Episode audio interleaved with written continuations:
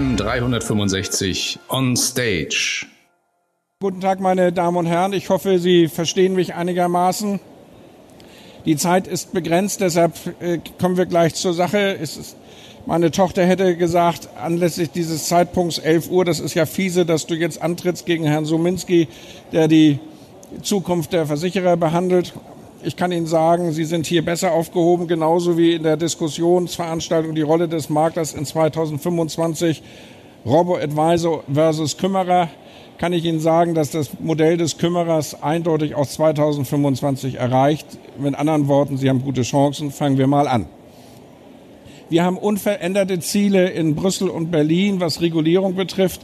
Das ist den Anlegerschutz verbessern, das ist die Transparenz erhöhen, Rechtssysteme vereinheitlichen und Interessenkonflikte vermeiden.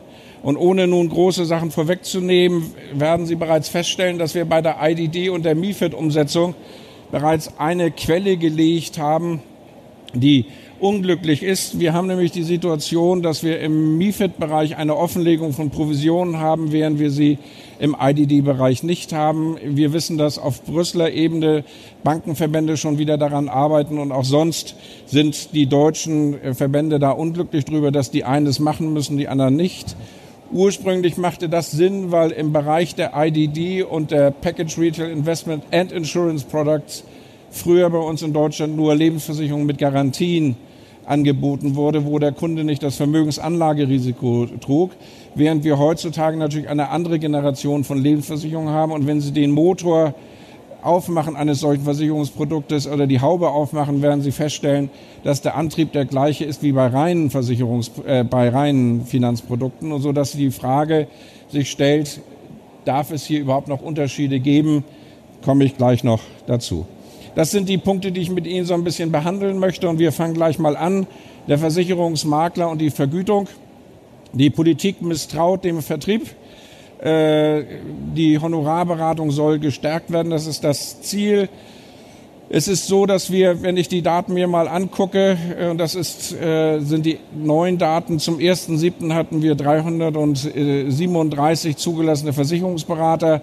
Vor einem Jahr hatten wir 310. Wenn so eine Erfolgsgeschichte aussieht, ist klar, dass die Politik etwas daran ändern wird und will. Und wir haben natürlich auch einen Zeitgeist. Und der Zeitgeist, wenn ich mal so die Grünen vor Augen habe, geht dahin, möglichst die Honorarberatung zu fördern, die guten Edlen. Und dann gibt es die schlechten, nämlich die provisionsbasiert beraten. Und das sei zu tilgen. Die Empfehlung von Unternehmensberatern, was die Vertriebskosten insgesamt betrifft, geht dahin, dass man das Ganze möglichst zurückfährt. Das ist eine alte Studie von Oliver Weimann, die schon ein paar Jahre alt ist. Das Ganze erinnert, weil es immer wieder kommt, äh, an etwas, was ich jetzt in unserem Rechenschaftsbericht genannt habe. Und täglich grüßt das Murmeltier. Nur, dass die Murmeltierschleife bei uns nicht ein Tag ist, sondern wer den Film gesehen hat, sondern dass es bei uns drei, vier Jahre ist. Alle drei, vier Jahre kommen die gleichen Themen immer wieder hoch. Und dann ist es natürlich auch kein Wunder, dass hier ist aus 2014.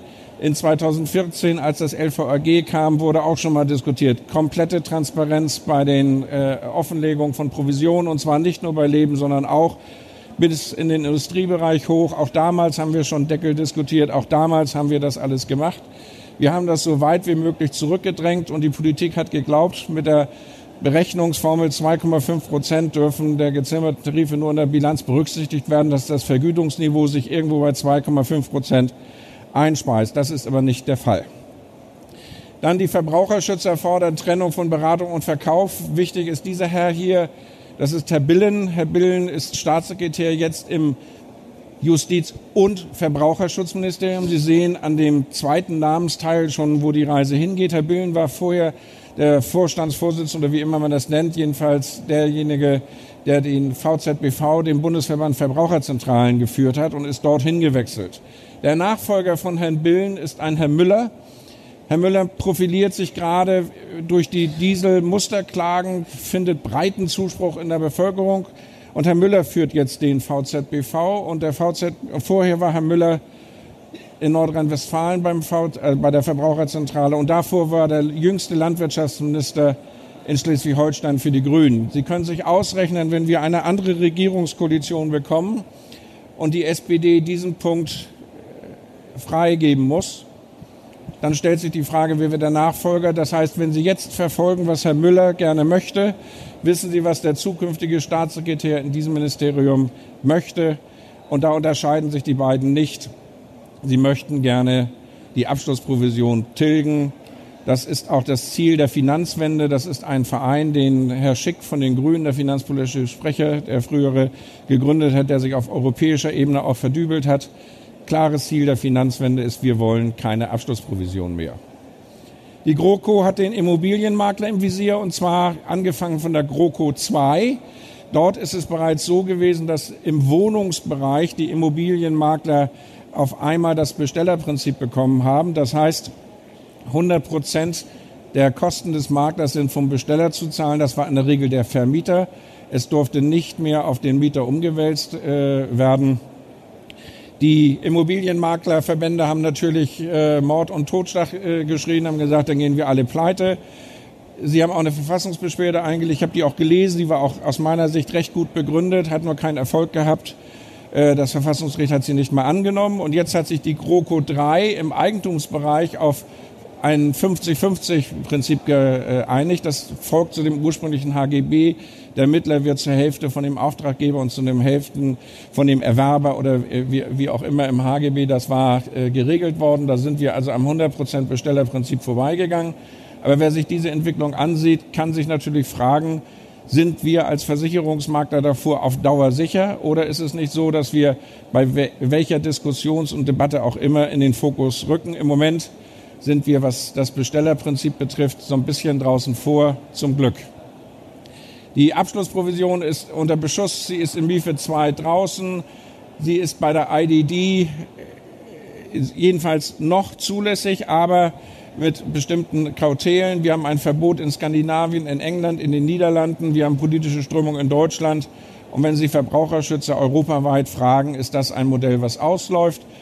Da ist es natürlich nicht gut gewesen, dass Herr Brinkhaus, der jetzige Fraktionsvorsitzende äh, der CDU-Fraktion, vor eineinhalb Jahren beim Grußwert beim GDV gesagt hat, er hält die Abschlussprovision für überholt, er gibt ihr noch fünf Jahre Zeit, aber dann sei sie aus dem Markt draußen. Wenn politische Freunde sich schon so äußern, dann kann ich auch mit Herrn Bartsch direkt diskutieren.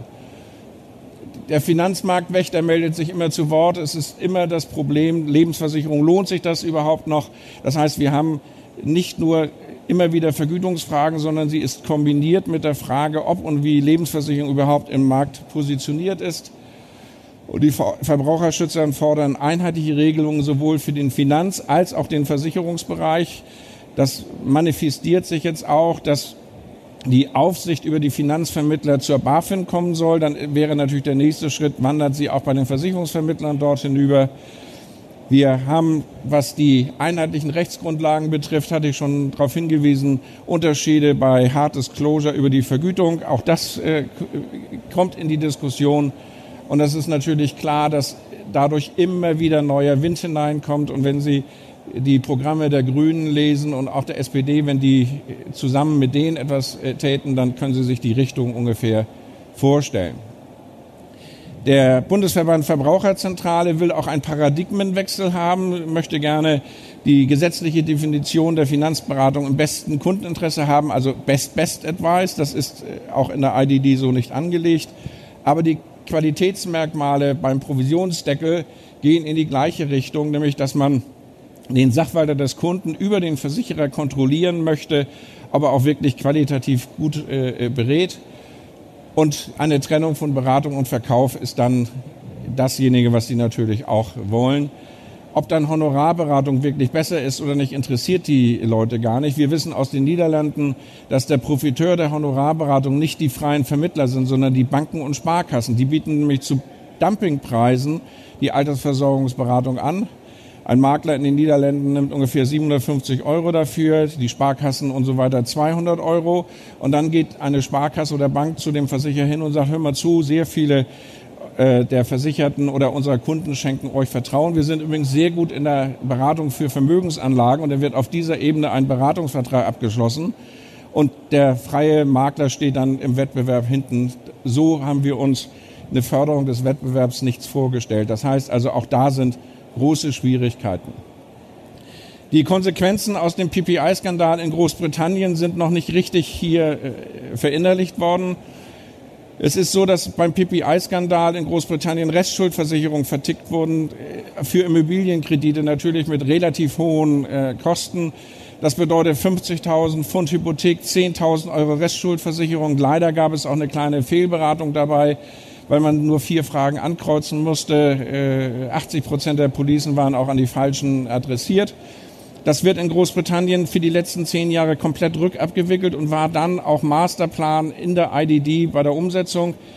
Man fängt dann an und sagt, okay, wie sieht es dann aus? Äh, und IOPA hat dann alle nationalen Versicherungsaufsichten gefragt. Und das Ergebnis war, die Deutschen haben fünf Zeile geschrieben und haben gesagt, wir haben kein Problem. Dann guckte man bei der Restschuldversicherung genauer hin und siehe da, auch wir haben 70 bis 80 Prozent Provision zum Teil dort. 50 Prozent kriegt zwar unter 50 Prozent Provision, aber zwischen 40 und 50 Prozent Provision. Das heißt, das läuft nicht gut und deshalb ist die Konsequenz, dass wir einen Restschuldversicherungsdeckel auf einmal diskutieren. Jetzt hat IOPA die Reiseversicherer untersucht und die Reiseversicherer gerügt, weil was für ein Wunder auf einmal 60 bis 80 Prozent Provision dabei rauskam, weil natürlich das Reisebüro, der Reiseveranstalter und alle auf der Kette mitverdienen wollten. Das heißt, hier werden Verbraucher schlicht und einfach aus der Sicht von IOPA und die haben ein robustes Verbraucherschutzmandat über den Löffel barbiert mit der weiteren Folge, dass hier Änderungen kommen müssen. Und Sie können sich ausrechnen, IOPA arbeitet Verbraucherversicherung nach Verbraucherversicherung ab und die nächste Versicherung, die Sie sich vornehmen, wird die Unfallversicherung sein. Und da werden Sie nicht nur auf 15 Prozent oder 20 Prozent Cottage stoßen oder Vertriebsvergütung, sondern das wird anders sein. Das kenne ich aus meiner eigenen Vergangenheit. Ist nicht mehr ganz so schön wie früher, aber dass das hier Vertrauen aufbaut, das äh, kann man so ohne weiteres nicht erkennen. Die Politik plant einen Provisionsdeckel in der Lebensversicherung. Wie gesagt, das hatten wir schon mehrfach. Täglich grüßt das Murmeltier. Und da gibt es dann auch die Medien, die das natürlich auch transportieren. Politik zieht die Reißleine. Er soll also bei Leben und bei Restschuld kommen. Bei Restschuld äh, nimmt das auch jeder hin. Und der Evaluierungsbericht sagt, an sich wird immer noch zu hoch bezahlt. Das kann auch mögliche Fehlanreize machen. Und um die Provision überhaupt zu halten, müssen wir etwas tun. Die Politik, das Finanzministerium sieht es also als notwendig an, dass wir einen Deckel bekommen. Und die Kostentransparenz soll auch nochmal erhöht werden.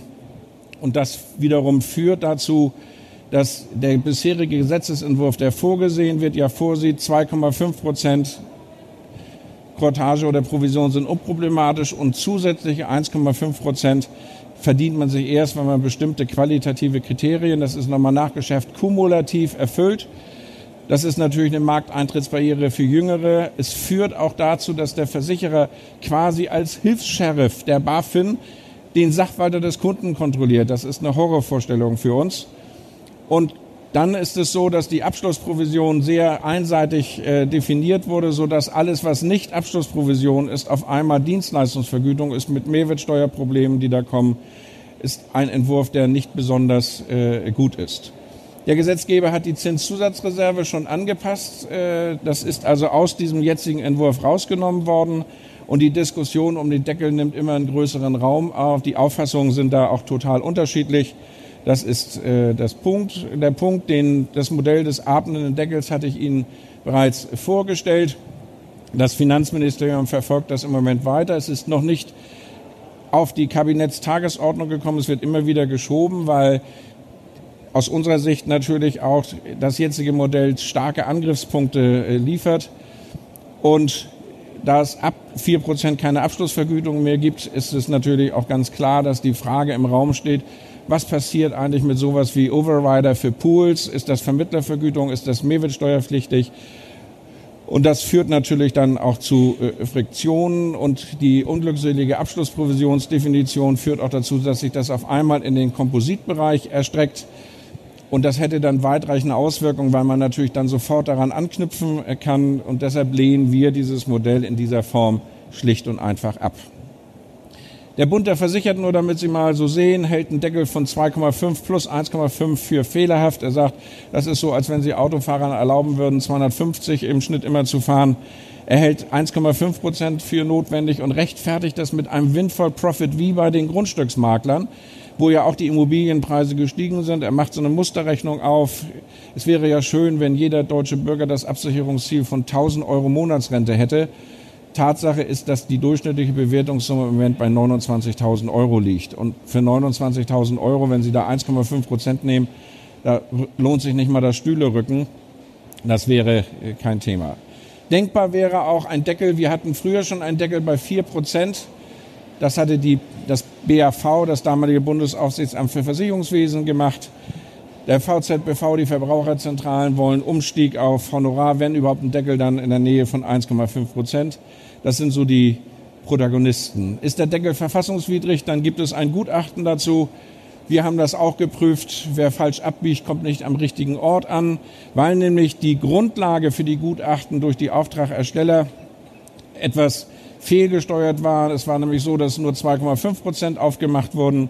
Dann sollte das auch gelten für Honorare, die man daneben nimmt oder statt überhaupt einer Provision bei einem Honorar auch dann ist das in der Tat eher verfassungswidrig. Aber ein solches Modell steht nicht zur Diskussion.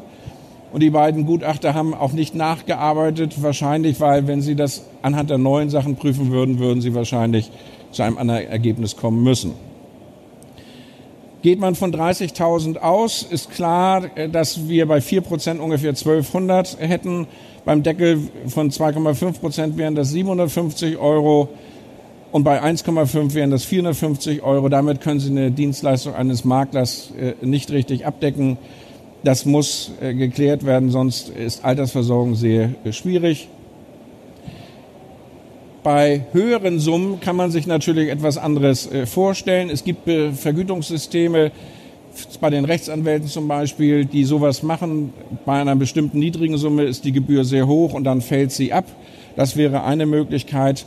Das kann man einem Bundestag, wo 162 Volljuristen drin sind, die dieses System kennen, Architekten, Ärzte, äh, äh, Steuerberater wie Herr Brinkhaus, kann man wahrscheinlich eher näher bringen. Ich habe Ihnen das mal so ein bisschen aufgeführt.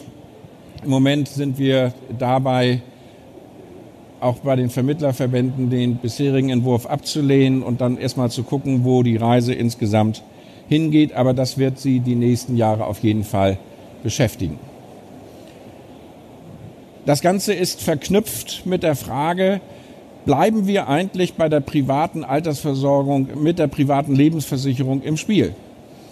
Und das macht die Sache äh, auch so schwierig, weil wenn wir das Rentenniveau bei 48 Prozent halten wollen, ist das schon sehr schwierig.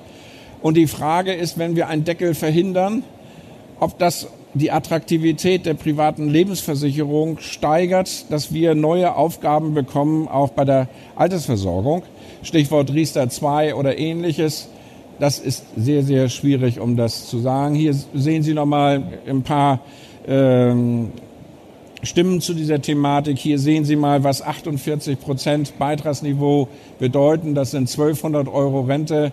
Und da müssen Sie aber auch schon 30.000 verdient haben. Das heißt, alle Leute, die darunter verdient haben, landen bei einem relativ niedrigen Wert und sie haben jetzt schon Schwierigkeiten mit 1200 Euro ein vernünftiges Leben in diesen Großstädten mit teuren Mieten und so weiter zu führen. Es ist ja paradox, dass sich manche Rentner, wenn ein Partner gestorben ist, eine kleinere Wohnung nicht leisten können, weil sie in ihrer größeren Wohnung immer noch preiswerter wohnen. Da baut sich also ein gewisser Sprengstoff auf und die Politik versucht also hilflos da hinterher zu steuern mit Mietendeckel und so weiter. Ich glaube, dass das nicht der richtige Weg ist. Und deshalb stellt sich die Frage, in welche Richtung geht das Ganze? Der Bundesverband Verbraucherzentrale hat die Extrarente zum Beispiel vorgestellt. Die CDU hat in Hessen die Deutschlandrente zusammen mit den Grünen entwickelt. Herr Bouvier und Herr Al-Wazira sind ja nun keine Weltumstürzler. Das heißt, es gibt da andere Punkte. Und bei der Extrarente, bei dieser Rente ist es so, da gibt es ein Opt-out-Verfahren. Sie müssen automatisch fünf Prozent Ihres Gehaltes dort einzahlen. Und Sie kommen nur raus, wenn Sie schlicht und einfach eine bessere Lösung nachweisen können. Und dann wären wir mehr oder weniger auch aus dem Spiel raus.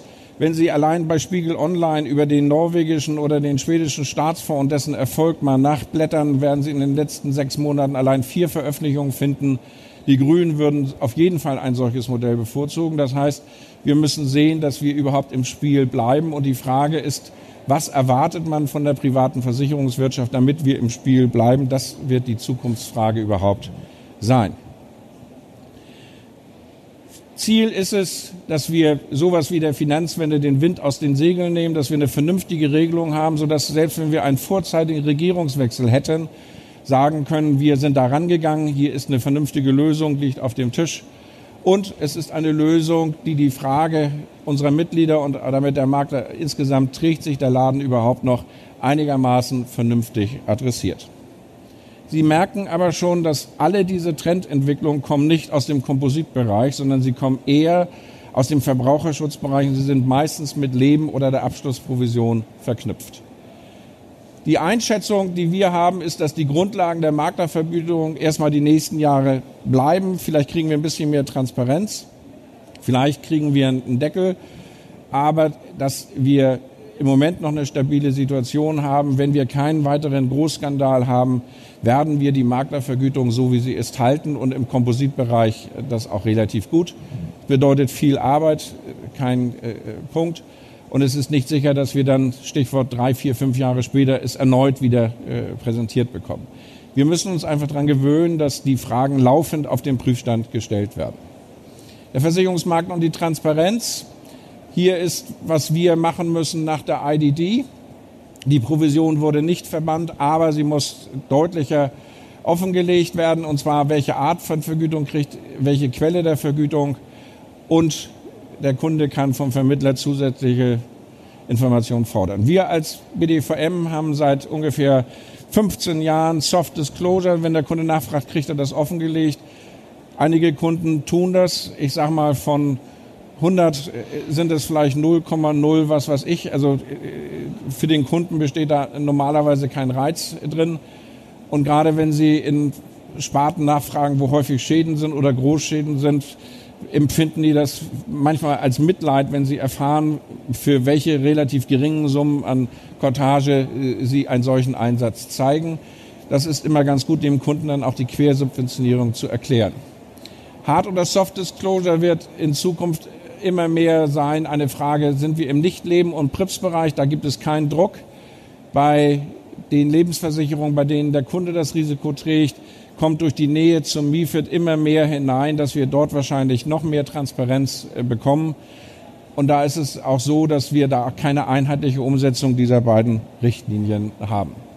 Das ist nochmal das Ganze so ein bisschen grafisch aufgemacht. Und da wir eine neue EU-Kommission jetzt haben, sind die Verbraucherschützer auf EU-Ebene gerade dabei.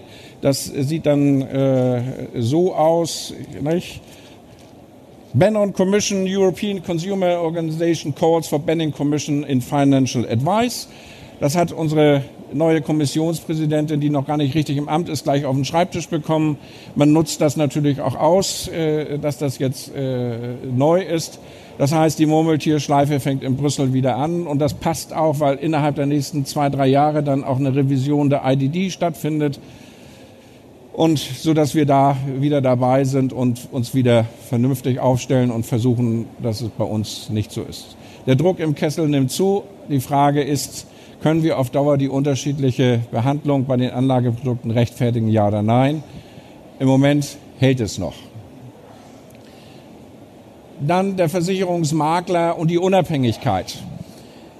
Wir haben den sogenannten Independent Advice äh, Grundsatz im MIFID-Bereich. Unabhängige Beratung kann nur derjenige liefern, der keine Provisionen bekommt vom Produktgeber. Und wenn Sie dann so sehen, dann haben wir hier insgesamt alles, was mit Vermittlung im Finanz- und Versicherungsbereich hat, wahnsinnig aufgebläht. Wir haben die Versicherungsvermittlung, Makler und Provision gegen Provision und von Agenten. Wir haben äh, die ausschließliche Beratung und Vermittlung gegen Honorar durch den Versicherungsberater jetzt bekommen. Wir haben die Finanzanlagenvermittlung, wir haben den Honorarfinanzanlagenberater, wir haben jetzt auch noch I, den Immobildarlehensvermittler und Berater äh, bekommen.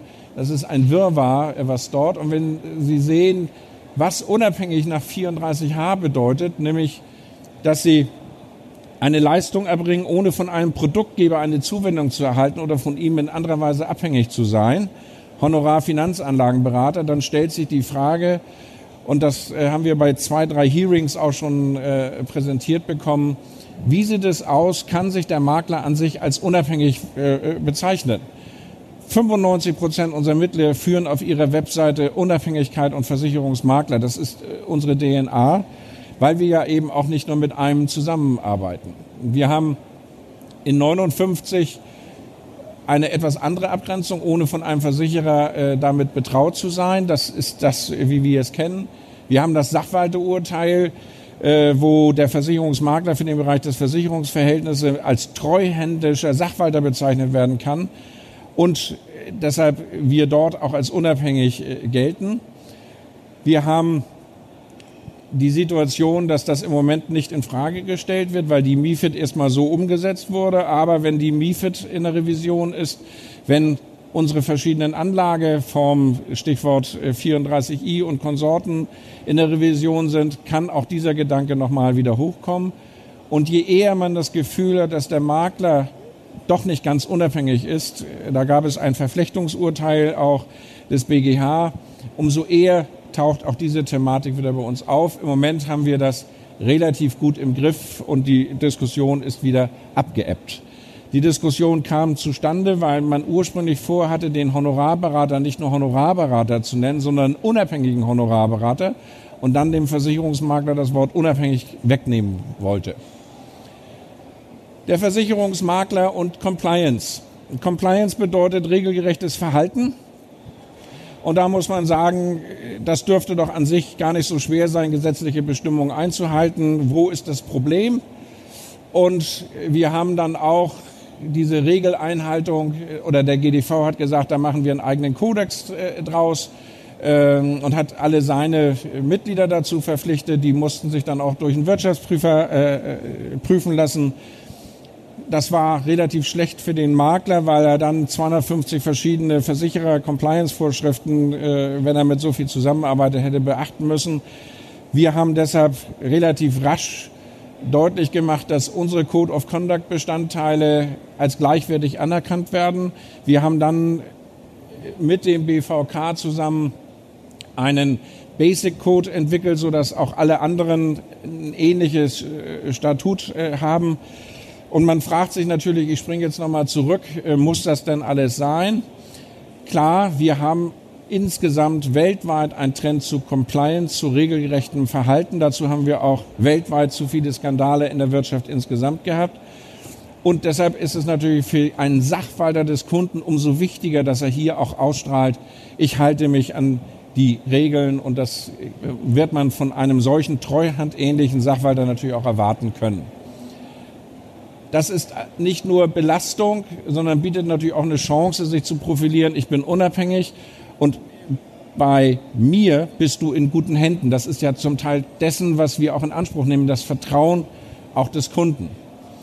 Gesetzestreue, da gibt es allerdings Stolperfallen und Sie merken das jetzt, achten Sie nur hier an die Gewichte. Kommissar Makler, wir haben nach dem Geldwäschegesetz immer mehr Aufgaben zugewiesen bekommen wir haben Zweifel, ob das auch zum Teil so ernst genommen wird. Da bauen sich manchmal so kleine Probleme auf. Äh, sehen Sie zu, dass Sie da sauber sind, weil die einzelnen Geldwäschebehörden in den einzelnen Bundesländern zum Teil auch Makler prüfen. Wir haben das also immer wieder. Wir haben das Sanktionsregime, das haben wir noch mit einem Kilo bewertet. Das ist deutlicher geworden in 2012. Äh, das äh, betrifft diese Personen, Individuen und sonstigen Leute dazu. Wir haben zum Beispiel einen Deutschen, der in dem Aufsichtsrat der Bank Melli Iran in, äh, sitzt. Der sitzt dort drin. Und die Frage ist, ist das überhaupt compliant? Darf man als Person überhaupt bei der Bank Melli Iran was mitmachen? Der ist nun zufälligerweise auch Versicherungsmakler, weil er die Bank Melli Iran, was das Gebäude betrifft, nach der Versicherungspflicht in Hamburg auch äh, versichert. Solche Fragestellungen kommen dort. Darf man mit bestimmten Personen überhaupt Versicherungen abschließen? Und das hat sich natürlich nicht verbessert dadurch, dass Trump jetzt gesagt hat, American First und nochmal neue Sanktionen in Kraft gesetzt hat, die dann dazu führen, dass ganz andere Sachen mitkommen. Es stellt sich dann die Frage, muss ich als Makler ausländische Sanktionsregimes beachten? Ja oder nein? Kann man sich leicht verheddern. Wir haben immer Anfragen wieder. Geldzuwendung, Incentives, Hospitality, zwei Kilo äh, bewertet, gibt es relative Ruhe. Wir haben uns da auch positioniert. Man darf sich gerne auch von Versicherern einladen lassen, in der Woche in Deutschland ohne Partner mit fachlichem Input Anreise und Hotel selbst zu bezahlen, ist kein Problem. Alles andere danach wird schon ein Problem. Wirtschaftsprüfer international tägliche äh, Tätige haben zum Beispiel die Regeln, dass sie sich nur für 25 Dollar weltweit überhaupt zum Mittagessen einladen lassen dürfen. Das ist in London relativ ambitioniert, äh, dort überhaupt über ein Sandwich zu kommen für den Preis. Aber Sie sehen, dass das überall in der Welt auch gehandelt wird. Außerdem ist Angemessenheit soziales Umfeld zu berücksichtigen. Wir machen einmal im Jahr eine Kompositrunde. Dort hatten wir dann einen Vorstand, der sagte, wie teuer denn das Essen hier sei und der Wein. Und dann haben wir gesagt, das sind 100 Euro. Sagt er, dann hat er ja Glück, denn nach dem Oxley Act, der für sein Unternehmen auch äh, gilt aus den USA, darf er sich nicht mehr als zu 110 äh, Euro einladen lassen. Und dann sagte ein anderer, da hast du aber einen günstigen Umrechnungskurs, bei uns sind es nur 102 äh, äh, Euro. Das heißt also, das wird durchaus ernst genommen und ich kann Ihnen nur sagen, wenn Sie als unabhängiger Sachwalter im Rennen bleiben wollen, dürfen Sie sich dort keine Angriffspunkte äh, liefern. In Kasso war für uns ein Thema, weil die Frage, ob man mein und dein Geld richtig verhandelt, natürlich essentiell ist, äh, auch wenn man Vertrauen in Anspruch nimmt und dann natürlich auch aufsichtsrechtliche Anforderungen hatte, haben wir relativ gut in den Griff bekommen, weil wir auch einheitliche Muster haben, weil wir eben auch ein Wirtschaftsprüfertestat oder Steuerberatertestat erfordern. Und jetzt merken Sie schon den Sprung von fünf Kilo auf eine Tonne Datenschutz.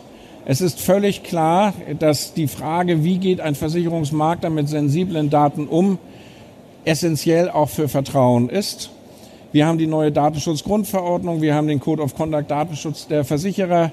Wir arbeiten für Teilbereiche auch einem Code of Conduct Datenschutz für Vermittler und sind dort in ständigen Diskussionen auch mit den Datenschützern. Aber es ist völlig klar, dass wer hier Schwachpunkte zeigt, ein großes Risiko läuft. Ich spreche das deshalb an, weil wir das Gefühl haben, dass wenn ich mir alle Versicherer und alle Vermittler angucke, keiner sagen kann, dass er zu 100 Prozent alle datenschutzrechtlichen äh, Vorschriften 24-7, wie es so schön heißt, also jeden Tag äh, auch einhält. Das hängt damit zusammen, unsere Mitglieder, wir haben kein Verfahren gehabt, wo wir von den Papieren und so weiter irgendwie auffällig geworden sind. Wir haben Schulungen gemacht ohne Ende. Aber zum Datenschutz gehört ja auch, dass Sie technische Bestimmungen haben, wo Sie es alles aufgeschrieben haben. Ich würde mal vermuten, wenn ich zu Ihnen ins Markenunternehmen gehe und sage, zeigen Sie mir den Ordner, wo Sie alles aufgeschrieben haben, dauert das ein bisschen, bis Sie das zusammenkriegen. Und ich würde mal prophezeien, dass es einige gibt, auch bei unseren Verbandsmitgliedern, die diesen Ordner nicht innerhalb von zehn Sekunden aus dem Regal ziehen können. Aber großes Thema, Sie stehen damit nicht allein, machen Sie sich keine Sorgen, aber auf Dauer müssen Sie äh, an diesem Punkt immer wieder arbeiten. Das ist nicht abgehakt. Compliance ist also ein weites Feld und je wichtiger Datenschutz wird, umso eher ist das so. Und wenn Sie beachten, dann ist es natürlich auch so, dass es zu Datenschutz ein Spiegelbild gibt, nämlich Cyber. Die Absicherung gegen Datenschutz oder Datenverluste und ähnliches, das ist ein neues Geschäftsfeld für Sie.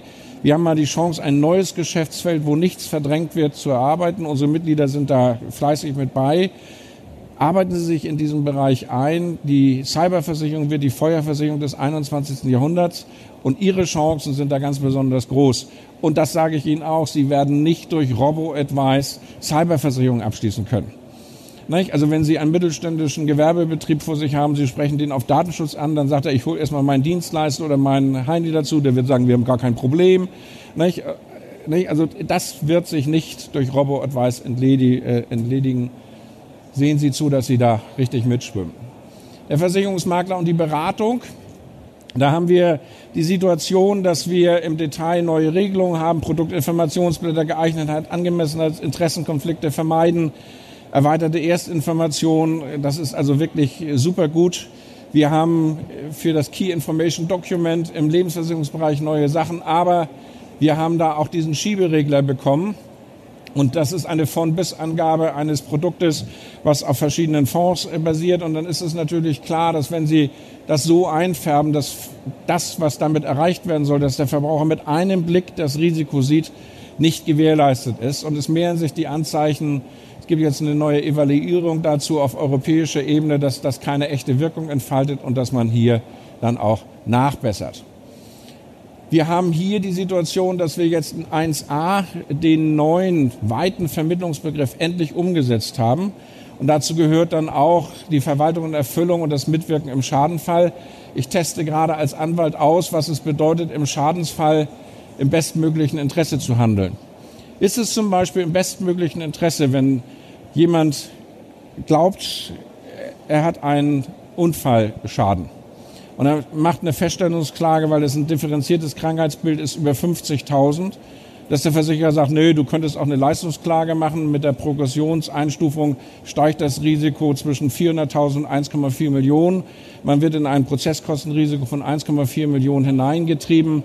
Ist das im bestmöglichen Kundeninteresse, dass dann auch signalisiert wird, hört mal zu, wir ziehen das über drei Instanzen, dein Prozesskostenrisiko liegt bei 256.000 Euro das ist redlich, fair und professionell. So machen wir das mit dir. Ist es im bestmöglichen Interesse, Leute, wenn sie schwere Kompositschäden haben, äh, zu sagen, okay, Freunde, wir berufen uns auf mal erstmal auf grobe Fahrlässigkeit und fahren das gen Null runter, klagt das mal über die volle Summe aus, dann wollen wir mal gucken, wo wir dann dabei landen. Da mehren sich die Anzeichen, dass auf EU-Ebene und auch bei uns hier nochmal geguckt wird, wie wir dann Claims abwickeln.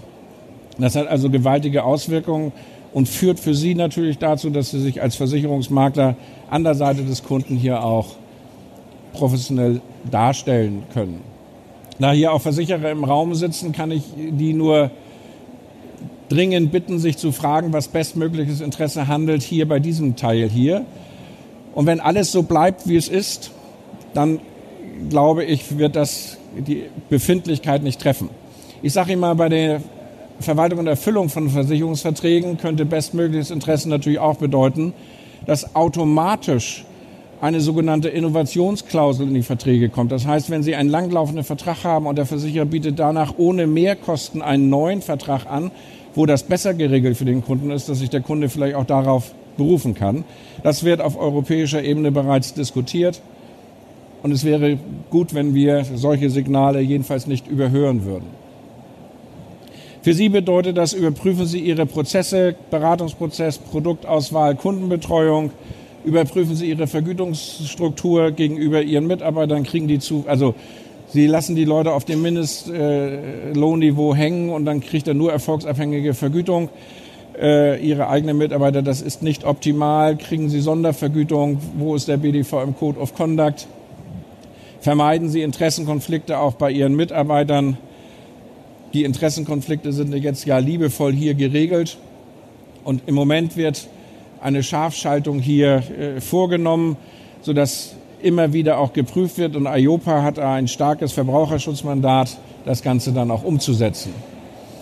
Das Ganze ist jetzt in 14 Vers V zum Jahresende umgesetzt worden für die Versicherungsvermittler. Ich erspare Ihnen das. Wichtig ist nur, dass das auch für Versicherungsanlageprodukte äh, gilt. Die dürfen sich, die, was die Vergütung betrifft, nicht nachteilig auf die Qualität der Vermittlung auswirken. Und im Kern ist es so, überlegen Sie, an welchen Stellen Sie Konfliktpotenzial haben und ob Sie Ihre Kunden darauf hinweisen bereiten Sie entsprechende Dateien und schulen Sie Ihre Mitarbeiter. Wichtig ist, von Interessenkonflikt kann keine Rede sein. Ich verfolge ausschließlich meine Interessen. Das ist das Verhalten, was der Gesetzgeber nicht mehr sehen will, sondern er will im Kern ein Denken vom Kunden aus haben.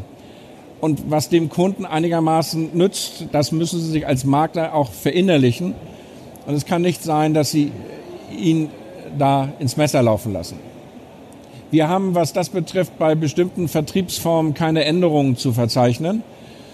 Und es ist völlig klar, ich sage das mal so, früher hätte man Strukturvertriebe gesagt, jetzt heißt das so ein bisschen anders vielleicht. Wenn die Politik den Eindruck hat, dass immer so weitergemacht wird und in dem Wahlkreis von Herrn Brinkhaus scheint ein Strukturvertrieb bei der Geschäftsführerversorgung eher verbrannte Erde zu hinterlassen, dann wird natürlich die Politik den Eindruck haben, es geht eher in diese Richtung. Das heißt, wir müssen aufpassen, dass wir da entsprechend auch die richtigen Signale setzen. Dazu kann es nicht gehören, dass Kreuzfahrtschiffe in den Hafen von Malta einlaufen, vier Busse vor ein Restaurant fahren und hunderte von Leuten dann äh, den Champagner fließen lassen und dann stellt man sich hin und sagt, wenn wir einen Provisionsdeckel kriegen, nicht, dann sind alle dem Elend geweiht. Das passt nicht zusammen. Und unglücklicherweise hat auf Malta äh, im Restaurant gegenüber diese Sause Herr Brinkhaus auch gesehen, so dass das unglücklich ist, um es mal ganz vorsichtig zu formulieren. Geeignetheits- und Angemessenheitsprüfung brauche ich Ihnen jetzt nicht sagen. Wichtig ist, ein weiter so will die Politik nicht sehen. Der Kunde muss erkennbar in den Mittelpunkt gerückt werden. Tut er das bei der Reiseversicherung mit 80 Prozent Provision? Nee. Tut er das bei der Restschuldversicherung? Da bringen Sie, machen Sie eine Infoveranstaltung für Bundestagsabgeordnete und ihre wissenschaftlichen Mitarbeiter. Da wird ein ostdeutsches Ehepaar präsentiert, 32.000 Kreditsumme, 12.000 Euro Restschuldversicherung obendrauf gesattelt. Heute Morgen, ich mache Frühstücksfernsehen an, ging es um Restschuldversicherung, immer wieder Umschuldung, 100.000 äh, nachher Schuld, Restschuldversicherung allein 15.000 in diesem Bereich. Wer so weitermacht, der darf sich natürlich nicht wundern, dass Politik sagt, oh, oh was haben wir da? Nicht? Beratungspflicht auch im Internet, das ist einer der Höhepunkte für Sie überhaupt, weil wir damit Wettbewerbsgleichheit geschaffen haben. Wir haben zusammen mit dem BVK lange dafür gekämpft im Verfahren und das ist uns gelungen, weil dann natürlich es so ist, dass es nicht so ist, wir beraten uns den Mund fusselig und jemand anders drückt auf einen Knopf und mit einem Klick ist das abgeschlossen, sondern auch da muss mehr gemacht werden. Der BVK weist der Check 24 in den Verfahrensschritten immer wieder darauf hin ein großes, großes Highlight. Beratungsverzicht ist nicht zu empfehlen. Und wenn Sie das alles so im Überblick mal sehen, dann werden Sie erkennen, dass bei dem regulatorischen Geflecht, was wir haben, letztendlich um die Versicherungswirtschaft eine Art Artenschutzzaun hochgezogen wurde. Und es gibt deshalb für Google, Amazon und wie sie alle heißen, durchaus andere Möglichkeiten, schnell gutes Geld zu verdienen. Der Versicherungsbereich mit seiner Kleinteiligkeit, mit seinen Puzzleprinzipien, mit den ganzen Anforderungen gehört nicht dazu. Es gibt natürlich Leute, die das beherrschen, das sind Versicherer. Da müssen wir aufpassen, dass die nicht mit der technischen Entwicklung uns aus der Kundenschnittstelle rausdrängen.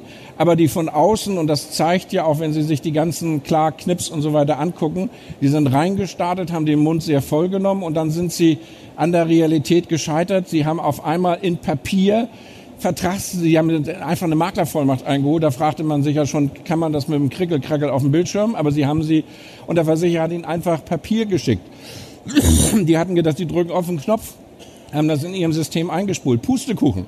Herr Billerbeck, unser Kollege sitzt da hinten, der sich mit Bipro und diesen ganzen Normen also wirklich äh, aufreibt, um da einen vernünftigen Fortschritt hinzukriegen. Da wir sind meilenweit davon entfernt, dass Fintechs disruptiv auf den Knopf drücken und dann ist morgen alles anders. Das schafft Sicherheit, aber es schafft keine vollendete Sicherheit für die nächsten 50 Jahre, sondern es wird sich etwas ändern.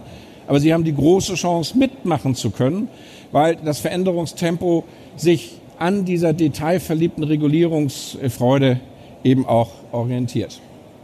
Das führt zu ganz bestimmten Thesen, die ich Ihnen noch mit auf den Weg geben will dass Regulatorik in allen Facetten die bestehenden klassischen Versicherungsmakler und auch Vermittler insgesamt vor Konkurrenz von außen schützt.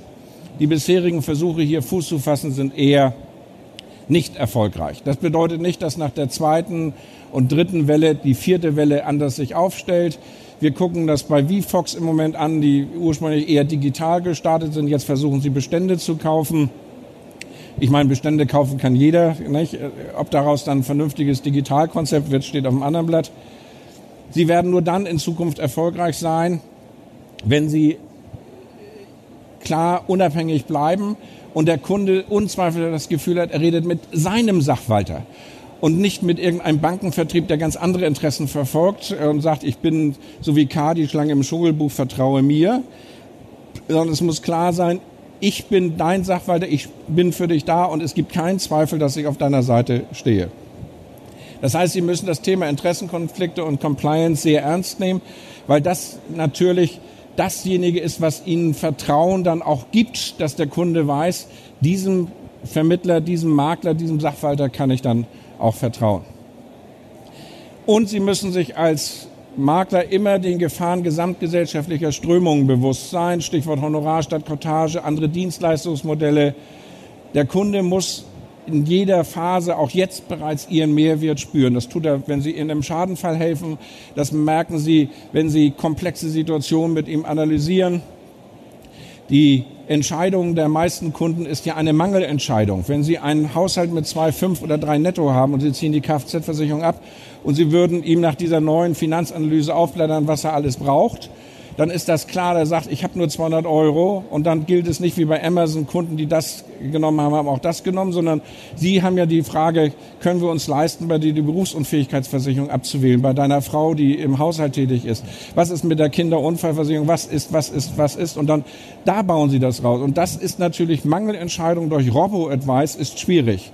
Robo-Advice, kaufe ich VW oder Mercedes-Aktien oder lasse ich Automobilaktien grundsätzlich, das können Sie gut programmieren. Sie wollen 50.000 anlegen, das kriegt ein Roboter einigermaßen hin. Mangelentscheidung ist ein Problem. Und das müssen Sie Ihrem Kunden auch spiegeln, dass da auch der Mehrwert ist, dass Sie jemand da durchführt, dass Sie mitgenommen werden. Und die größte regulatorische Gefahr besteht aus Gründen des Wettbewerbs. Nämlich, dass schlicht und einfach Sachen geändert werden aus Wettbewerbsgründen. Meine Zeit ist um, ich bin aber auch zu Ende. Das ist nämlich die letzte Folie, wie Sie schon sehen. Aber nochmal, wir haben in Deutschland uns daran gewöhnt, dass sich Policen automatisch verlängern. Wir haben Innovationsklauseln, sodass sie dass sich mit den neuesten Bedingungen verlängern. Das ist nicht Gott gegeben. 80 Prozent der Welt fahren ein anderes Modell. Und das sieht so aus, es gibt Ablaufpolicen. Da müssen Sie als Makler und als Versicherer jedes Jahr wieder ran. Bisher kamen wir mit unserer Welt gut zurecht. Das führt allerdings auch dazu, dass die Allianz, würde ich mal schätzen, 20 verschiedene Hausratbedingungstarife nebeneinander verwaltet, natürlich mit hohen äh, IT-Kosten. Wenn Sie jedes Jahr umstellen, haben Sie maximal zwei Bedingungsgenerationen vielleicht äh, im Rennen. Es könnte der Punkt kommen, wo auch Wettbewerb, äh, Wettbewerbsrechtler sagen, hm, wir haben zu wenig Wettbewerb auf den Versicherungsmärkten. 80, 90 Prozent bleiben immer bei ihrem Versicherer. Wir haben die Situation in England, dass die SFA im Moment geprüft hat und hat festgestellt, ha, und dann höre ich auch auf, ha, die Neukunden werden bevorzugt gegenüber den Altkunden, wie bei Telefongesellschaften. Wenn sie neu reinkommen, kriegen sie einen Sondertarif und die Altkunden bezahlen mehr. Das soll abgeschafft werden aus Gründen des Wettbewerbs. 1,2 Milliarden Pfund bezahlen die britischen Konsumenten zu viel. Und das führt natürlich dann dazu, dass solche Instrumente auf einmal nach oben äh, kommen. Und sie bräuchten nur sieben Worte im VVG in Paragraph 11 zu ändern und wir hätten Ablaufpolicen. Was das für ihr Geschäftsmodell bedeutet, brauche ich Ihnen gar nicht aufzuführen. Da besteht die größte Gefahr. Im Moment haben wir das, glaube ich, ganz gut im Griff, weil unser Markt relativ wettbewerbsintensiv ist und die Prämien im Verhältnis auch zu anderen Prämien relativ niedrig.